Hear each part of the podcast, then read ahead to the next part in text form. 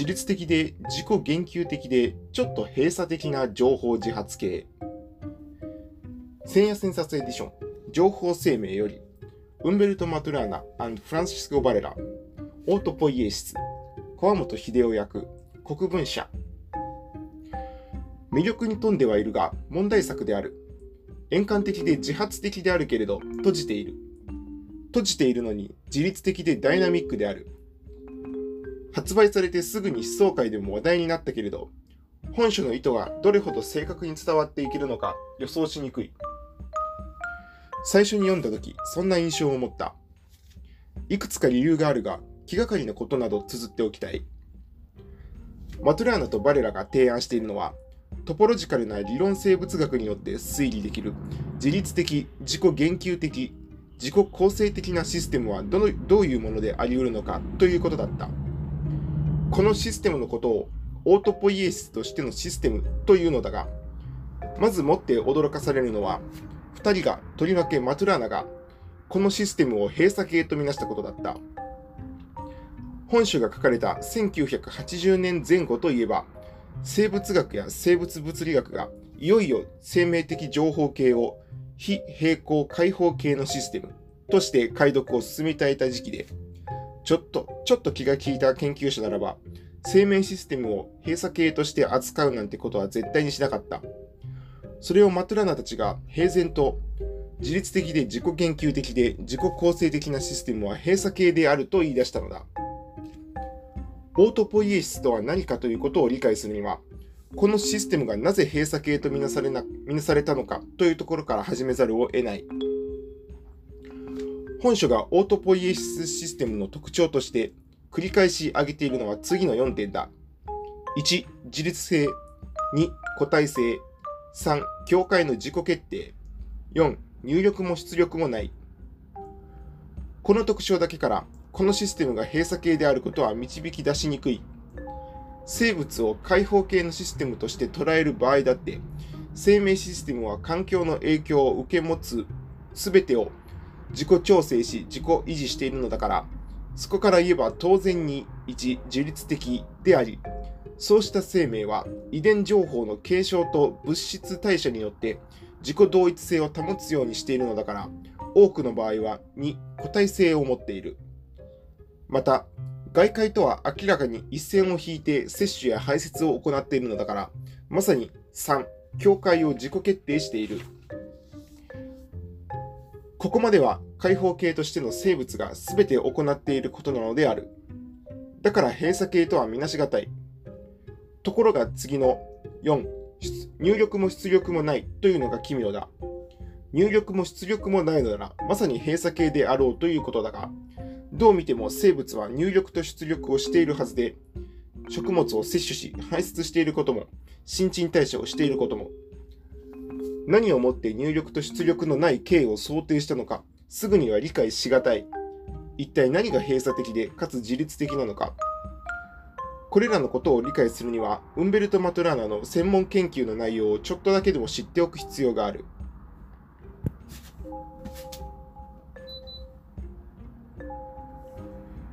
マトゥラナはサンディアゴ出身、チリ大学で医学と生物学を収め、その後はロンドン大学とハーバード大学で神経生物学に向かい、認識の生物学を目指して神経系の研究に携わってきた。鳩の網膜反応を研究して、外界の物理的刺激には容易に対応していないことに気づいたようだ。そこで神経系モデル、ニューロンネットワークのモデルを決定論的なシステムとして論理化していった。神経系のモデルによってオートポイエシス理論の基礎を組み立てたのだ。実際にも本書で例唱されている科学は神経系、神経細胞論だけである。神経系以外ではない。どんなモデルだったかというと、ニューロン、神経細胞を自己言及する代謝と遺伝の単位とみなした。すなわち、ニューロンはそれ自身の作用、これがオートポイエシスの初期の発言というのだが、を通じて、自己の境界を決定しているというふうに見なしたのだ。ついで、そのようなニューロンの組み合わせで成立している神経系を動きを受け入れる集積集積器領域、樹状突起と軸索の一部が構成する領域と、動きを生み出せる高架器領域、シナプス領域の広がりとに分けた。用語はいかめしいが、ここまではこれほど、それほど特別の見方ではない。しかし、ここからがオートポイエシス理論にとっての重要な規定になるのだが、この2つの領域で起こっている急進的な作用、これが入力にあたると、遠心的な作用、これが出力にあたるとは、両者が有機的につながりつつも、互いに自己決定をするためのカップリングシステムになっているという。これは何を意味しているかというと、ニューロンネットワークはそのどの部分をとっても内部も外部もないということ。つまりは入力も出力もしていないということ。言い換えれば、ニューロンネットワークはどの部分にも原因を持たず、そのシステムはシステム自体の作動を持って全ての特徴としているということである。もしそうなっているのだとすれば、ニューロンネットワークはなるほど閉鎖系なのである。つまりは閉鎖的に自立しているがゆえに、神経系はオートポイエシスシステムなのだ。マトゥラーナ自身の説明によればこうなる。科学の言葉がほとんどなくて、システム理論の言葉ないしは、社会哲学用語になっているのが分かりにくいのだが、どうもマトラーナは、あえてそのように神経系を社会哲学的に記述することをこそ目標にした。ざっとこんな風だ。ニューロンの特性、その内的構造、形態、相対的位置が神経システムの連接を規定し、神経システムを相互作用するニューロンの動的ネットワークとして構成する。ニューロンの特性が有機体の個体発生とともに変化する際、この特性はニューロンの内的規定と神経システムの構成素としての相互作用の結果とに依存するも依存するので、神経システムの連接は有機体の個体発生とともに再帰的に選択されて変化する。神経システムの連接はそれを構成するニューロンを通じて、それ自体が統合する有機体のオートポイエシスに動的に従属する。システムの作動という点では、神経システムは相互作用し合っているニューロンの閉鎖的ネットワークである。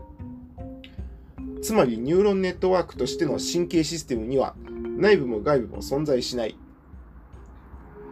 神経システムの状態変化の起源という点で、内的原因と外的原因の区別が成り立つのは、有機体を単位体、 unity として捉え、境界を特定することによって内部と外部を定義する観察者にとってだけである。神経システムは関係とだけ相互作用する。かなり大胆な説明だ。これだけの説明でピンとくるならいいけれど、神経系が閉鎖的で自律的な相棒を持っていることは、ニューロンネットワークの細部を研究してきた者たちから言わせると、なぜそのことばかりを強調するのかがわからない。大体この説明は既存科学の言葉ではない。というよりも、多くの生物学者にとっては、神経系を組織的にわざわざ閉鎖系とみなしたり、自律系とみなしたりする程度のことに、一体何のアドバンテージがあるのかがわからなかったのである。僕も長らくそのようにみなす理論的なメリットを感じにくかった。しかし、マトラーナは、我らも、そのような疑問には一切答えなかった。ひたすら神経系モデルで包画したオートポイエシスシステムを細胞全般の上に、生命過程の全般にさらには社会システムにまで適用しようとする。神経系のモデルはたちまち全てのシステムに拡張されていったのだ。2人が再び強調した知恵の木、地区も学芸文庫がその試みの拡張を告げていた。ともかくもこうしてシステムを生命理論に特有な非平行開放系と捉えるのではなく、むしろ自律的閉鎖系であるとみなすことの魅力が次々に議論の訴状に乗っていったのである。そこでは、神経系のことは棚に挙げられていた。そして、構成素が構成素を算出するシステムが、つまりは自己算出系というシステムが、システムを自己構成するシステムが、つまりは新たなシステム理論の総合の特色が熱っぽく語られていったのだ。これでマトゥラーナとバレラの意図ははっきりした。二人は生命システムは有機的な機械だとみなしたのだ。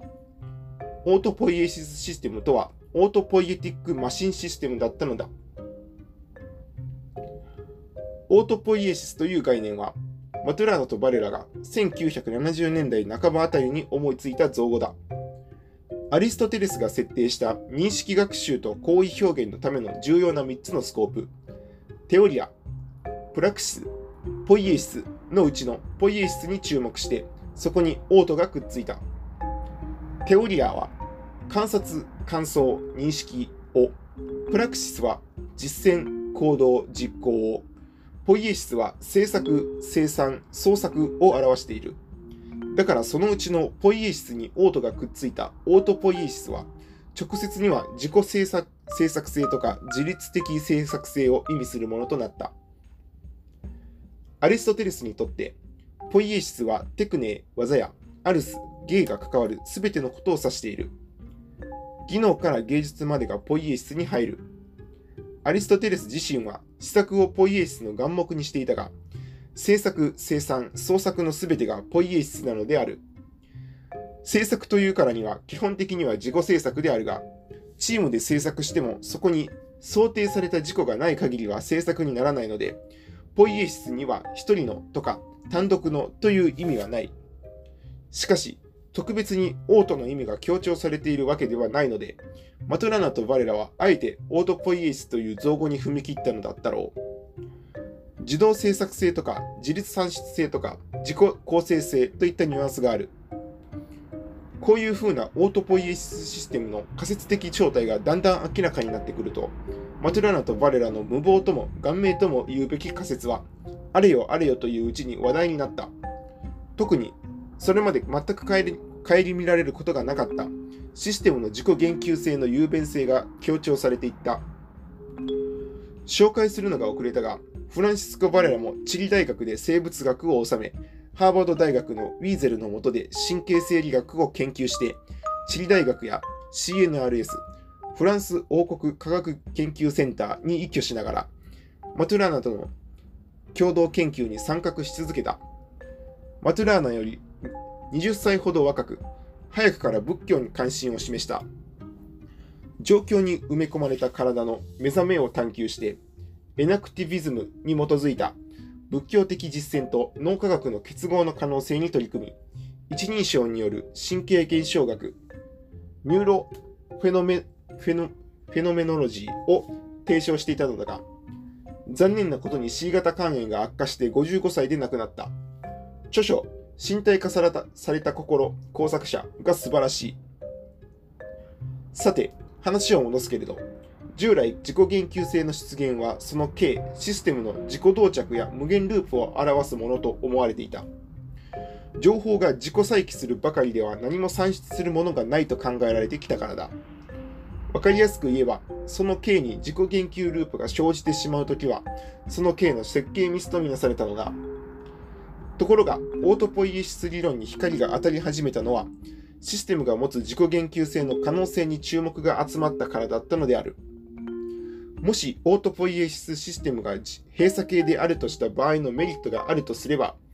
この自己言及性を特色にすることがメリットになるはずだった。真っ先に社会学者のニクラス・ルーマンがそのようなオートポイエシス理論の社会学的効用を強調した。この説明については、ルーマンの自己言及性について、千曲学芸文庫で読める。ルーマンはマトゥラナの仮説を知って、自己言及する個体こそが個体の独自性だということに突如として気がついたようだ。個体が個体であるのはそこに自己言及があるからで、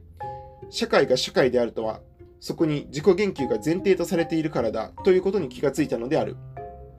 そして生命や社会は自己言及システムの特別な一例だと考えたのだ。僕自身はこうしたルーマンの食いつきにはあまり関心がないのだが、むしろダブルコンティンジェンシー仮説の方に関心があるのだが、オートポイエシス理論が一躍脚光を浴びたのはルーマンのおかげだった。ともかくも、このようにして閉鎖系という特色はシステム理論の新たな地平を告げたかのように見えてきた。話はとっくに神経系を超えてしまっていたのだ。それならば、このような仮説が何に有効なのかということだ。答えはとりあえずは簡単だ。自律的システムの理論を追求している向きにとって有効だったのである。自律的システムの理論とは、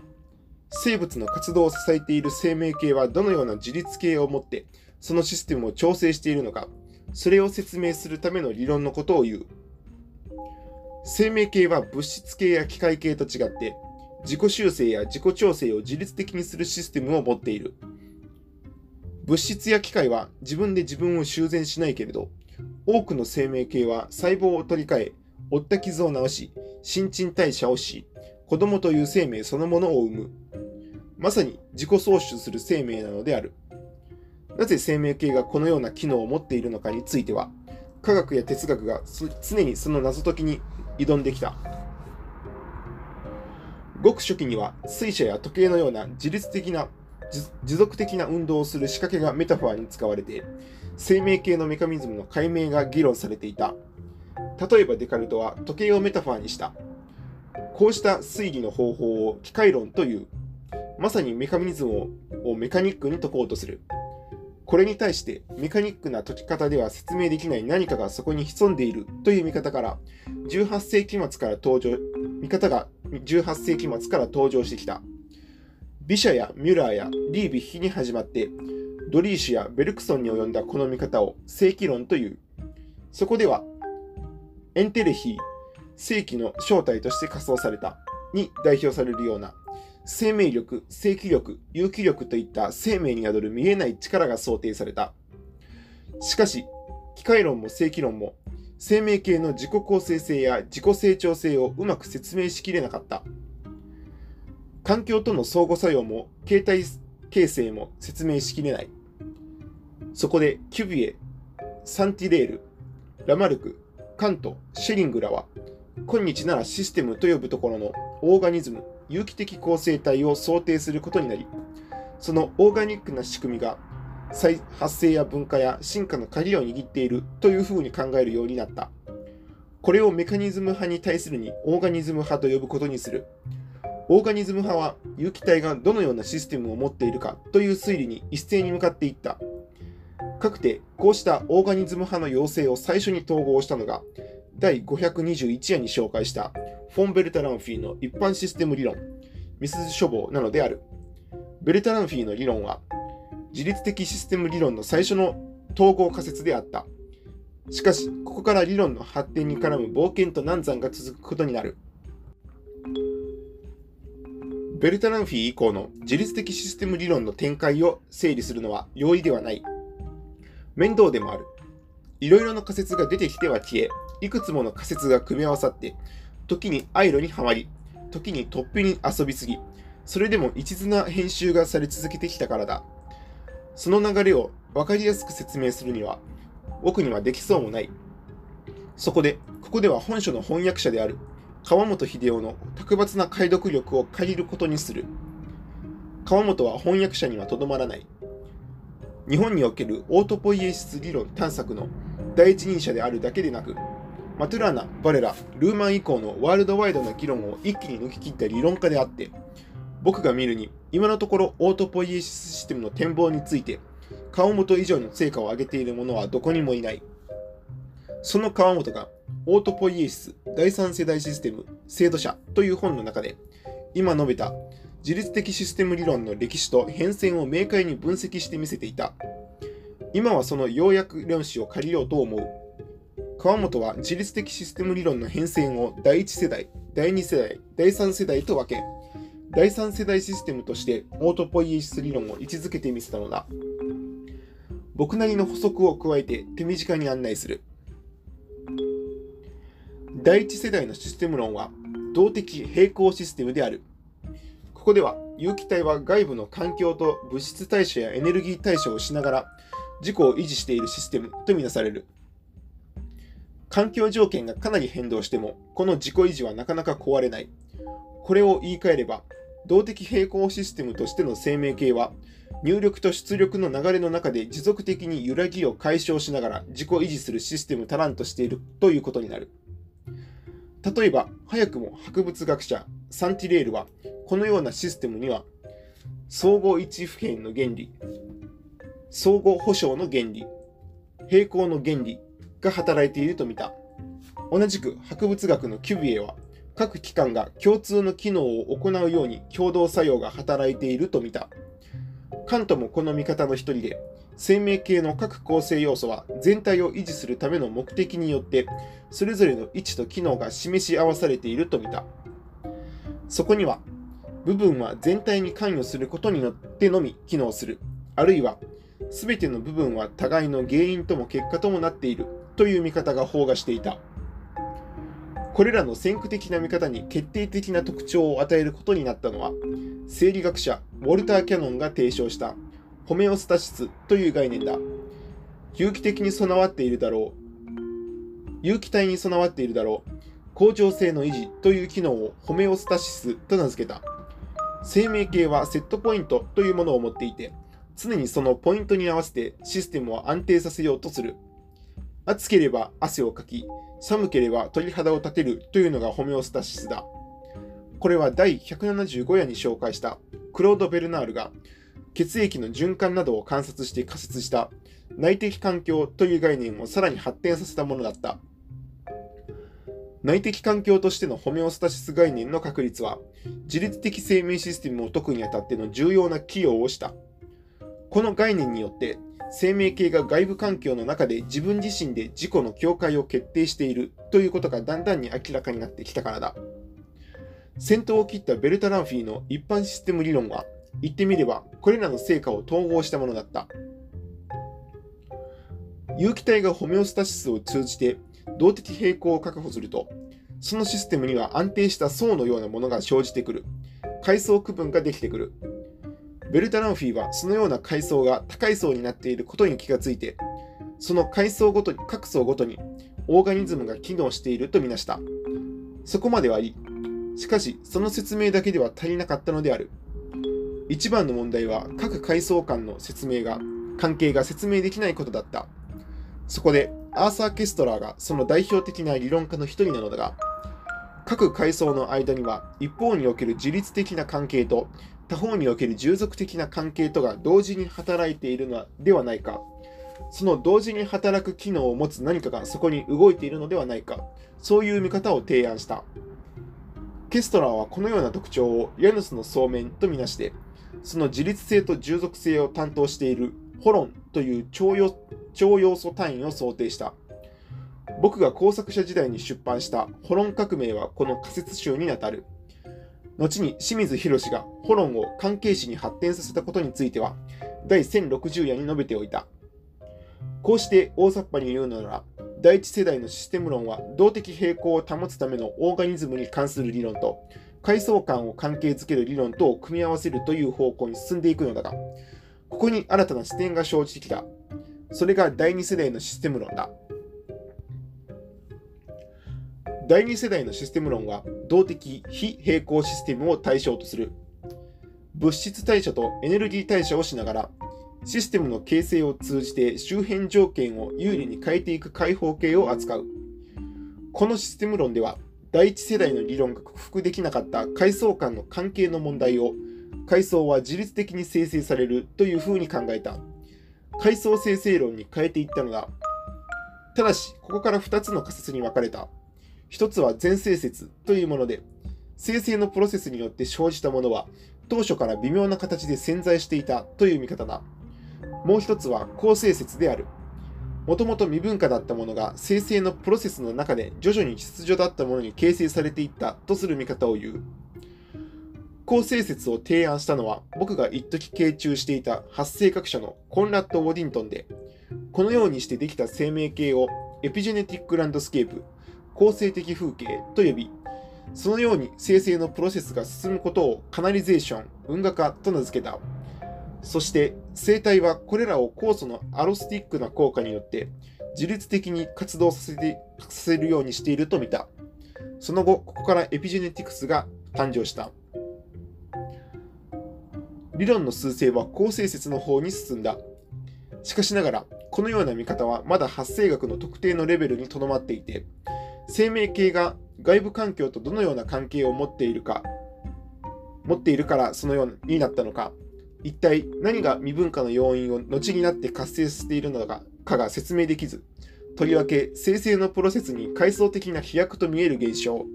すなわち総転移が起こることと、生物たちが自己の境界を絶妙に変動させていくことを説明しきれなかった。オーガニズム派は一旦立ち往生をする。そこへ意外な方角から強力な援軍がやってきた。プリゴジンやハーケンやマンフレート・アイゲンや清水博たちである。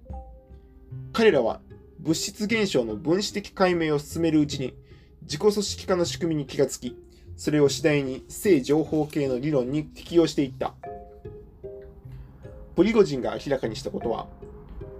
自己組織化現象が熱力学的な平行状態から十分に隔たった非平行な開放系で起こるということである。開放系というのはシステムが常にエネルギーの流れにさらされているということを示す。そこでは大エントロピーの増大に反して負のエントロピーを食べるシュレディンガーというような秩序の形成が起こるとみなされた。この秩序形成はシステム内部の揺らぎ、フラクチュエーションを動員としている。ハーケンが明らかにしたことは、総転移が起こっている時には分子間に協調的なシナジーが動いているということだ。総転移は揺らぎがきっかけだった。アイゲンが明らかにしたことは、ハイパーサイクルの発見を通して自己触媒システムが作動していることだった。階層が安定しているとき、生成のプロセスの産物そのものが生成プロセスを自己触媒的に調整しうるというのがハイパーサイクルで、ここでは自己複製的な高清素の自己とシステム全体の自己とが重なってきて、そのことが階層分化を促している。これらの自己組織化理論は、揺らぎによって新たな秩序の形成が起こるということ、階層は自己生成されているということ、そのようなことが可能になる自己の境界の決定には、非平行開放形という状態が関与しているという見方が有効であるということを天下に知らしめた。それはまさに太陽系地球に生じた生命系が行っている自律的システムの特色を見事に言い当てていた。第3世代のシステム論がオートポイエシスシステムである。システムを自己決定しているシステムだ。すなわち、自らの構成素と相互作用しながら作動する自己言及システムであって、そのように作動することで自らの構成素を次々に算出しているシステムである。このような見方を取る理論は、どこが第1世代や第2世代のシステム論と違っているのか。第1に、オートポイエシスシステムは算出するプロセスそのものなのだから、階層を作る必要がない。階層ではなくて、プロセスのネットワーク性があるばかりなのだ。それでいい。第2に、オートポイエシスが自己言及しているということは、あえて言うなら、同義反復によってシステムを作動させているということである。算出プロセスのネットワークが高清素を算出し、高清素が算出するのは算出プロセスのネットワークなのである。つまり自己が自己を生んでいる。そういう自己創出システムなんだ。こういう見方は自己があって組織化が進むシステム理論とは異なっている。オートポイエシスの自己は作用主体ではなく、システムの作動そのものを自己としているシステムなのだ。第3に、オートポイエシスは空間や時間に煩わされていないということがある。第1世代のシステム論も第2世代のシステム論も、そこには時空間の領域との粗密な相互作用が前提になっていた。だからこそ、熱力学的な非平行性や不可逆な時間の条件が想定されてきた。しかし、オートポイエシスでは、そうした空間条件や時間条件すらシステムの算出プロセスが自己決定してしまう。この3つの特徴は、今日の生物学が明らかにしている情報生命系の条件から見ると理解しにくいかもしれない。今日の生物学の多くがオーガニズム派に属していて、メカニズム派では説明できないことを説明する努力を払ってきたからだ。ところがオートポイエス理論はあえてメカニズム派に戻るかのように新たな機械論を復活させた。オートポイエス理論は決定的、機械的決定論でなのである。タンパク質と核酸をシステムの重大な構成素としてスタートを切った地球生命系では、こうした機械論はもはや適用しにくいと考えざるを得ないのだが、けれどもオートポイエシス理論はその考え方にあえて別れを告げるのだ。タンパク質や核酸ではなくて、もしも鉄のイオン交換を用いてオートポイエシスが成立するのなら、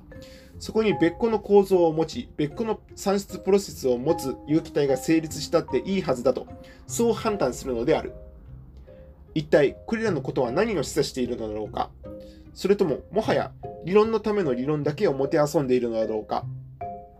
誰もが考えつかないようなことを考えてみただけなのか？そういう可能性もあり得るだろうけど、そこに理論としての価値を見出すとするなら、すなわちオートポイエシス理論がもし何かを示唆しているとすれば、それはおそらく創発、イマージェンスとは何かについての全く新しい示唆をもたらそうとしていると考えるしかないだろうと思われる。もう一度、第一世代と第二世代の見方を比較して言うのなら、動的平衡を前提とする第一世代のシステム理論では、創発は稀な偶然から生じて、それがゆくゆくシステム全体が組み替わってしまうような構造転換に及ぶとみなしていた。それはそれで一つの見識だった。また、動的非平行の第二世代のシステム理論では、たまたま紛れ込んだノイズや揺らぎがシステムに秩序を作るのではなく、システムがそもそも抱え持つ取り除くことのできない揺らぎそのものがシステムの創発をもたらすと考えられた。それを自己組織化と呼んだのだった。これも極めて魅力的な見解だった。ところが、第3世代のオートポイエシス理論では、創発そのものがシステムの本質なのである。創発は新たな発言なのではなくて、そういうものがあるとすれば、創発の構造をネットワークとするシステムが生じたとみなしたのだ。それは文字通りの、つまり喫水の、喫水の自己創発システムであったのである。さあ、こんな創発を起こすネットワーク自体をシステムとするシステムがあり得るのかどうか。そのネットワークは自己の境界を自己のネットワークで決めているわけである。そして閉じているわけである。そこでは中身がどうであろうと創発しか起こっていないというのだ。